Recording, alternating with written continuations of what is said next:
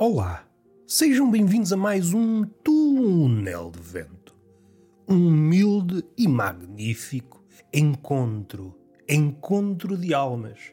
Eis o nosso propósito: encontrarmos-nos em certas palavras. Encontramos-nos no amor, no ódio, em Deus, na morte e outras mais fogosas mas não é para aí que nos abalançamos. Vamos calmamente em direção a qualquer coisa sem nome. Isto é um início. Não vamos dançar, não vamos conviver com as pessoas. Os mais habituês estão fartos de conviver com pessoas, os habituês do podcast. Vocês vêm aqui para esquecer as pessoas. Vocês, ao olharem para as redes sociais, percebem que a pessoa não tem valor e não estou a falar do Fernando. O Fernando é várias pessoas. O Fernando, graças à carrada de heterónimos que tem, heterónimos e semi-heterónimos e projetos de heterónimos, é uma espécie de aldeia portuguesa, só de homens. Se a memória não me falha, ele não tem nenhum heterónimo ou projeto de heterónimo feminino. Acho que não. Vou respirar um pouco. Seria útil conversar com um estudioso Pessoa. Meu amigo, Pessoa, tinha um lado feminino no que toca aos heterónimos. E o gajo respondia: Quem és tu? O meu nome não interessa. Eu sou Legião. Oh, Fernando Pessoa. Não, não é Fernando Pessoa. É só um rapaz que está na vida para enfrentar uma dúvida de cada vez. Olha, já são horas de almoço.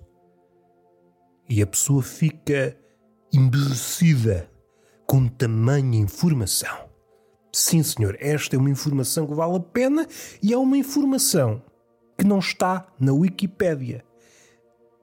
Útil todos os dias. É a minha citação preferida.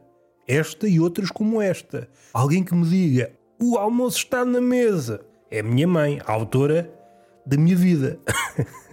Outra citação carrega comigo. Eu pago a próxima rodada. É daquelas frases quase ao Oscar Wilde, perfeitas. Não adicionava nenhuma palavra naquela frase. Comove-me. E tem tudo. Tem alegria. E nós, no desenrolar da rodada, podemos apresentar-nos sem máscaras. E daí que surge a tristeza, a lamúria, o ser humano na sua potência. Entretanto, abriram uma porta facultando ruído para este podcast. A pessoa estava aqui a simular a paz. Temos de simular a paz. Aliás, o tédio, a monotonia, são irmãs mais franzinas da paz. A paz é um simulacro. A paz, no fim de contas, o que é que significa? Até vou tentar dizer isto de outra forma. A paz. A paz. Já se sentem em paz ou sentem-se irritados? A paz, no fim de contas, quer dizer cansaço coletivo. É quando os homens, é pá, estou farto disto, estou farto da guerra, é que é lá saber da guerra, pá.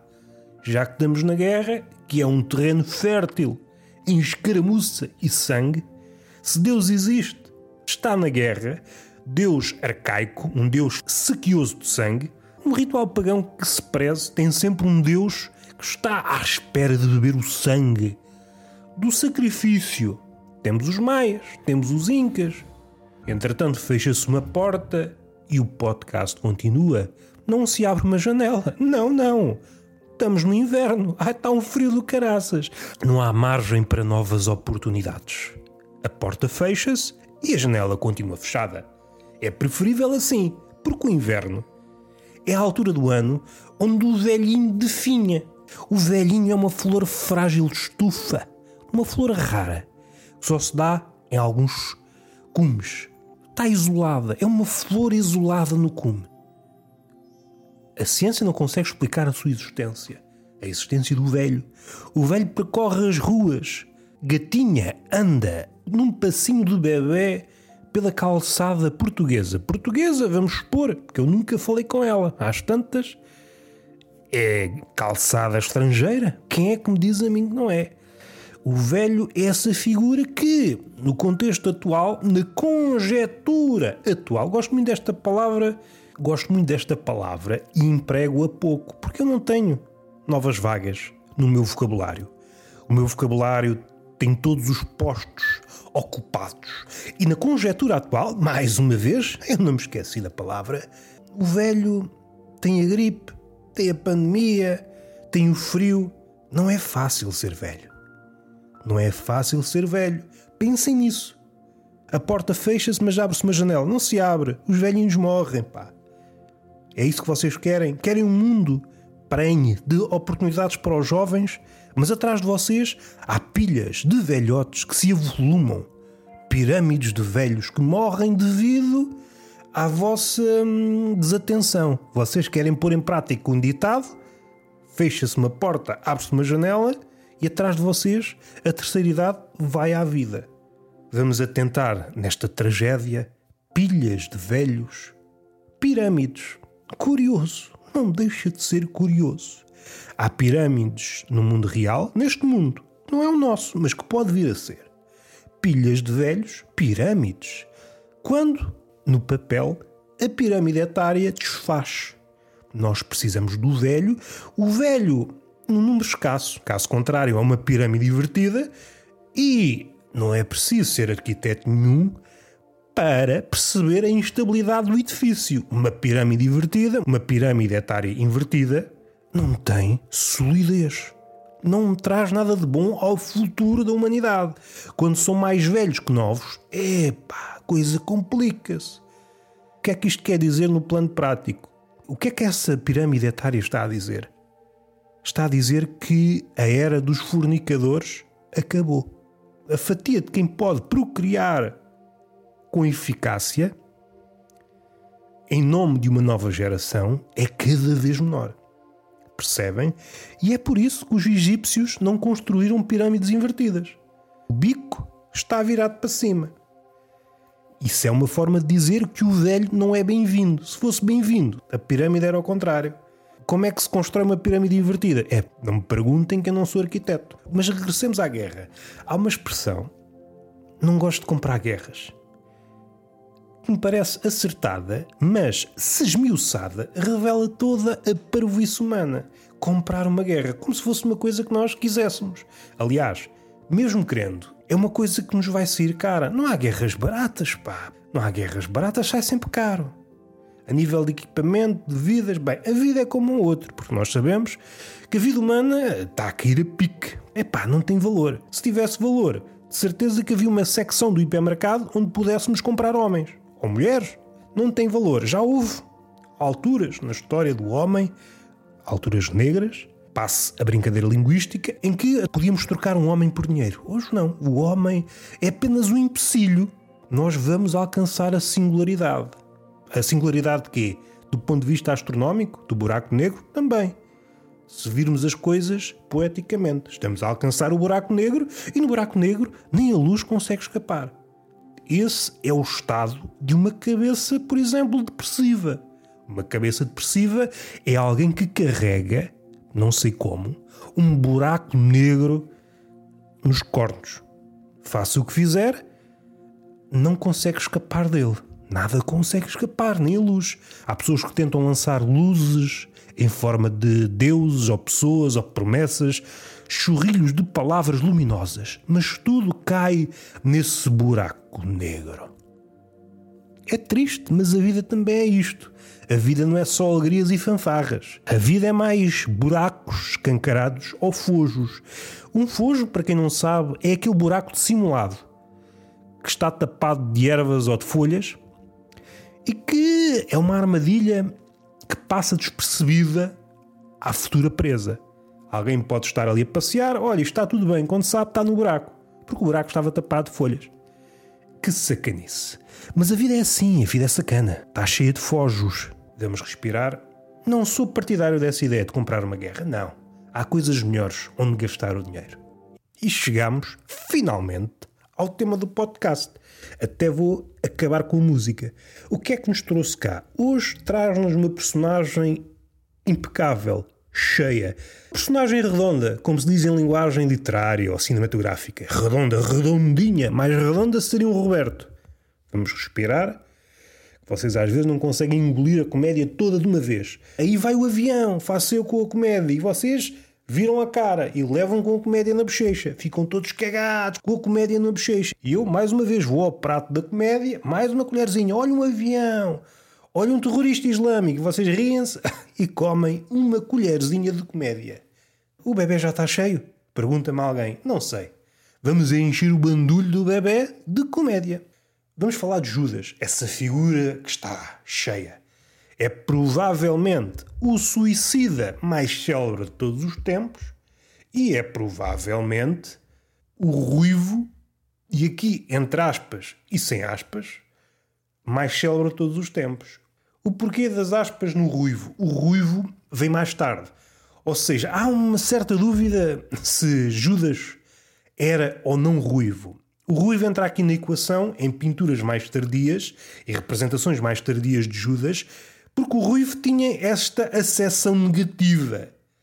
Fala-se muito de certos grupos perseguidos, mas provavelmente o grupo mais perseguido durante ali uma fatia de tempo, na Idade Média, eram os ruivos. Era a pior coisa que podia ser. Ruivo? Não, não, ruivo não. Ruivo não. Ruivo é um bandido. Simbolizava, tal como a raposa, era o trapaceiro mor. Não, não, é um bandido. E se vocês olharem para, para quadros há um período a partir do qual Judas é representado com o cabelo ruivo. Por isso mesmo. E às tantas, como o ruivo não chega, também é um sinal dos tempos. O gajo é bandido e temos de pôr aqui mais motivos. Não basta ter o cabelo ruivo. Pintá-lo com vestes amarelas, vamos pôr um sapo entrar-lhe na boca, ou um demónio, e esse tipo de coisas. Não, temos de encher, encher, encher. Aquilo que começou por ser subtil tornou-se demasiado óbvio. Ter cabelo ruivo era provavelmente o atributo que mais rapidamente conduzia alguém à forca ou à fogueira. E mesmo quando não existia, fazia de conta: não, não, o gajo é ruivo. Ah, mas o gajo tem cabelo. Não, é ruivo. O gajo é ruivo. O gajo é ruivo. Começou a ficar associado a todo o tipo de pessoas, tipo prostitutas, bandidos, músicos. Uh, músicos, sim, também quando iam contra o regime, todo o tipo de pessoas que eram consideradas negativas eram como se fossem ruivos. Mais uma vez, uma propensão muito humana. É aquela ideia de que vemos aquilo que queremos ver. O conceito de ruivo começou a alargar-se para tudo aquilo que nós queríamos queimar. Aqui cruzamos com o amarelo. Podemos cruzar o cabelo ruivo com o amarelo da vestimenta. Era comum vestir as pessoas que iam ser queimadas na fogueira com uma túnica amarela. Espero que guardem esta informação e quando virem uma mulher vestida de amarelo, olha, aquela vai para a fogueira. Se nós transportássemos uma pessoa de idade média para os dias de hoje e ela passeasse nos centros comerciais e começasse a ver mulheres todas vestidas de amarelo, começava a pensar: coitadas das mulheres, vão ser queimadas. Quer dizer que estão a fazer tempo. Antes de serem queimadas, estão a ver roupa. É uma cor que tinha muitos traços negativos, tal como todas as cores. Se for visto historicamente, vai conhecendo várias nuances.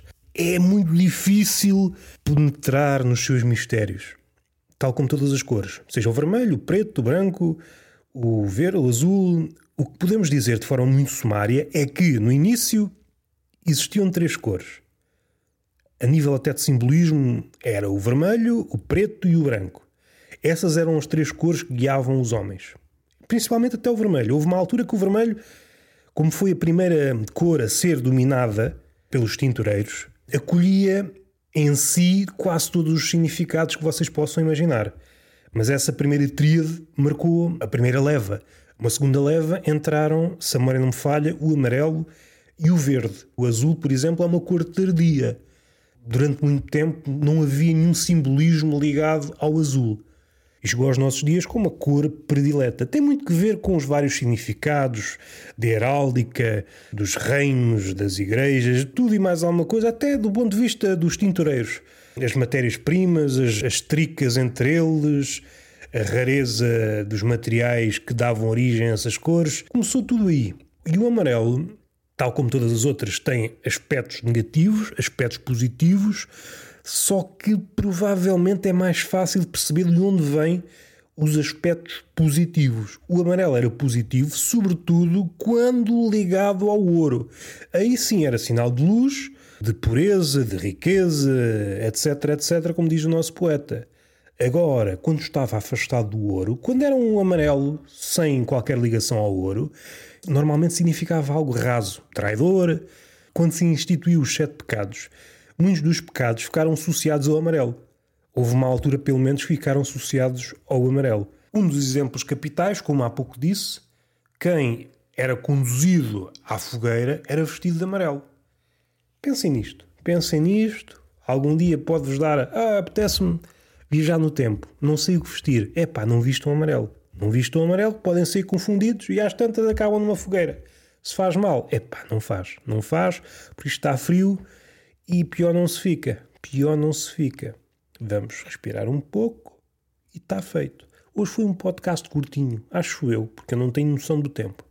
Que eu não sou Santo Agostinho. Ele é que escreveu carregadas de páginas sobre o tempo. Eu não, eu não tenho essa capacidade. Eu é fazer tempo até o almoço, não é fazer tempo até à obra. Cada um com as suas limitações. Beijinho na boca, palmada pedagógica numa das nádegas e até à próxima.